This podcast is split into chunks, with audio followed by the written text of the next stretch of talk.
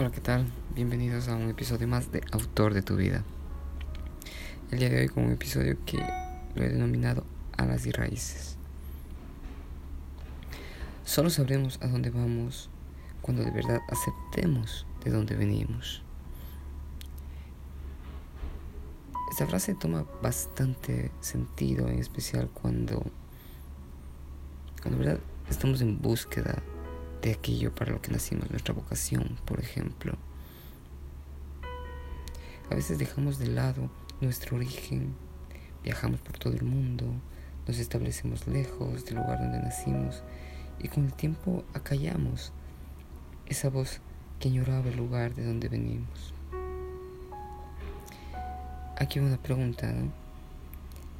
¿Es, lugar, ¿Es importante el lugar de donde venimos? La respuesta es sí y siempre va a ser.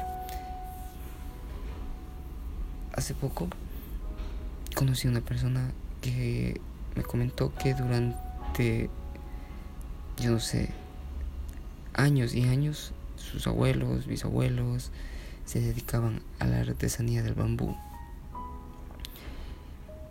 Él durante años se había dedicado básicamente a algo completamente diferente, a, hacer pues un poco de, de empleado público o otras cosas. Y me comentó que casi a los 45 años,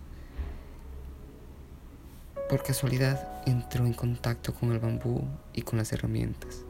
Desde entonces él no puede dejar esta, esta, pasión que, que, le lleva la sangre, ¿no? Ahora bien, ese es un, caso bastante, no sé, bastante esporádico, bastante particular, pero vamos un poquito más, más a fondo, ¿no? Reencontrarnos con nuestro lugar de origen, al menos yo creo que nos da fortaleza interior. No necesariamente por el hecho de que tengas que ponerte a tallar bambú o lo que sea. Puedes estar haciendo, no sé, puedes ser un freelancer, puedes ser un programador lo que tú quieras. Pero creo yo que reencontrarte con esa parte espiritual tuya te va a hacer brillar más, te va a hacer que te desenvuelvas mejor en aquello que estás haciendo ahora. Yo incluso creo que podría regalarte esa paz mental que tanto estás buscando, pero eso solo lo encontramos si analizamos a profundidad nuestras raíces. No digo que cambies de profesión, solo digo que veas hacia atrás, analices cómo eran o cómo fueron tus raíces.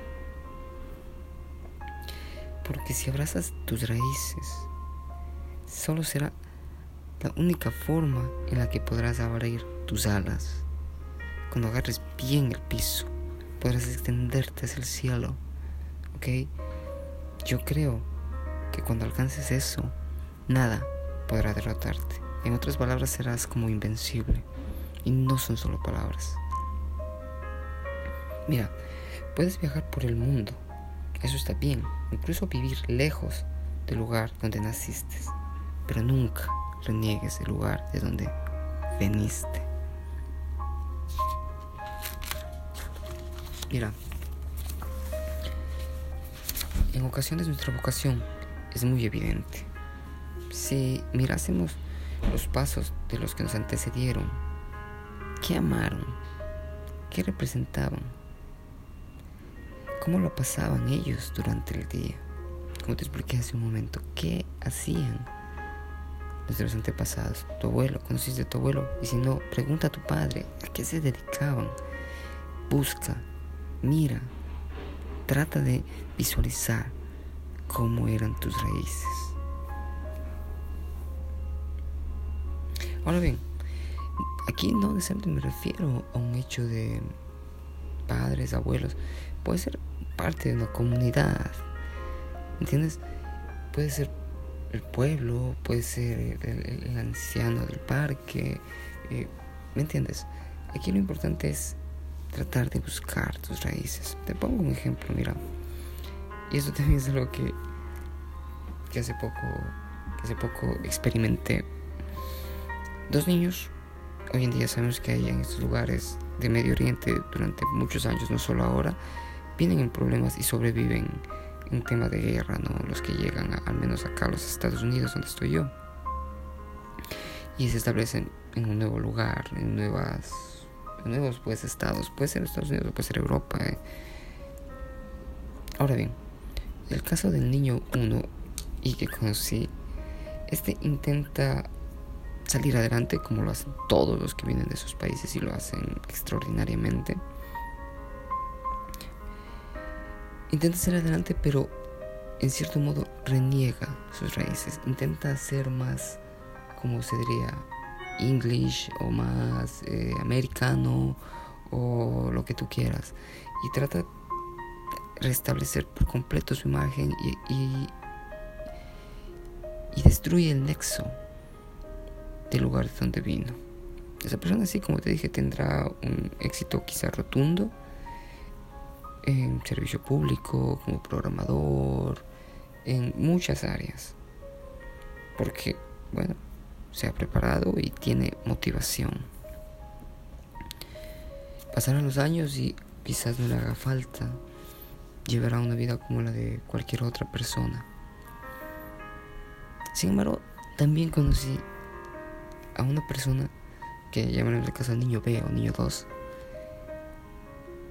que aceptó que sus raíces fueron fuertes, que luchó contra la adversidad, que sí, que aceptó que estaba en un nuevo país, que aceptó las nuevas costumbres, que aceptó una nueva cultura, que adoptó una nueva cultura, pero que nunca desistió de sus raíces, que nunca se avergonzó de donde vino.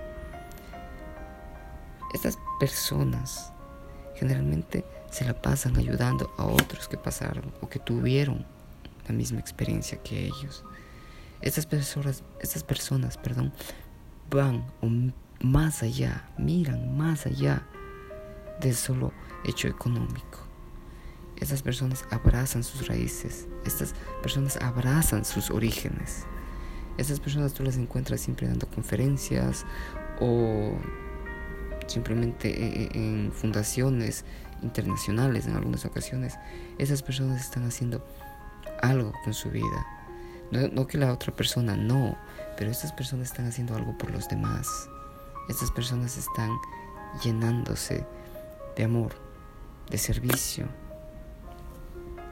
Y eso en muchos casos es, creo yo, más importante que, el mismo dinero, ¿no? Yo creo que eso es éxito.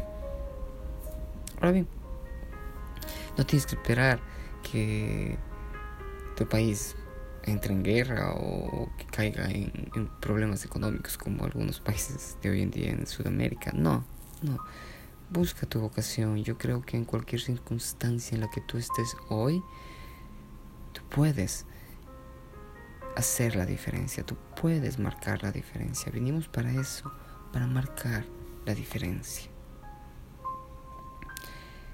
Como te dije, comienza a mirar a tu alrededor o recuerda las costumbres y creencias de los que te antecedieron.